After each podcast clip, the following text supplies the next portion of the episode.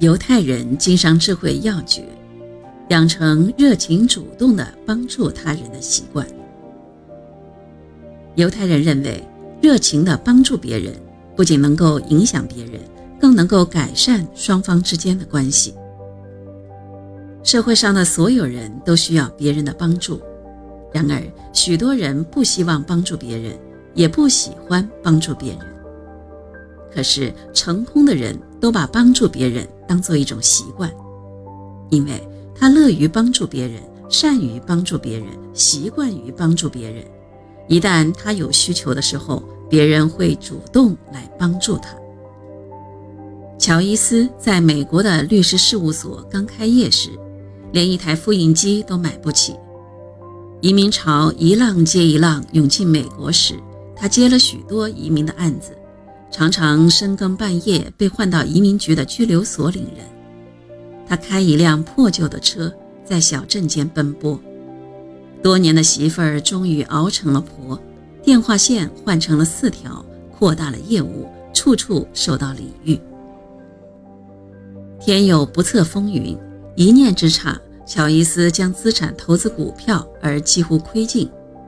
更不巧的是，岁末年初，移民法又再次修改，职业移民名额削减，顿时门庭冷落，几乎要关门大吉。正在此时，乔伊斯收到了一家公司总裁写来的信，信中说愿意将公司百分之三十的股权转让给他，并聘他为公司和其他两家分公司的终身法人代理。他不敢相信这是真的。乔伊斯找上门去，还记得我吗？总裁是个四十岁开外的波兰裔中年人。乔伊斯摇摇头。总裁微微一笑，从硕大的办公桌的抽屉里拿出一张皱巴巴的五美元汇票，上面夹的名片印着乔伊斯律师的地址、电话。对于这件事，他实在是想不起来了。十年前，在移民局，总裁开口了：“我在排队办理上卡，人非常多。”我们在那里拥挤和争吵，排到我时，移民局已经快关门了。当时我不知道工卡的申请费用涨了五美元，移民局不收个人支票，我身上正好一美元都没有了。如果我再拿不到工卡，雇主就会另雇他人了。这时老天在帮忙，你从身后递了五美元上来。我要你留下地址，好把钱还给你。你就给了我这张名片。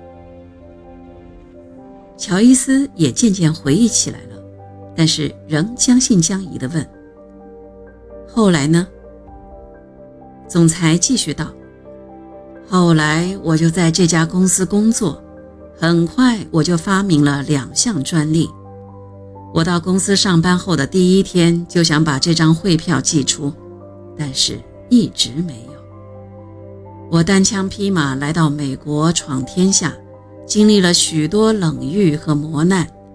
这五美元改变了我对人生的态度，所以才不能随随便便就寄出这张汇票。乔伊斯做梦也没有想到，多年前的小小善举竟然获得了这样的善果，仅仅五美元。改变了两个人的命运。去热情地帮助别人吧，热情能够增强你的人格魅力。助人一定会得到好的回报。敞开心扉，走出狭隘自我，在帮助别人的过程中分享快乐。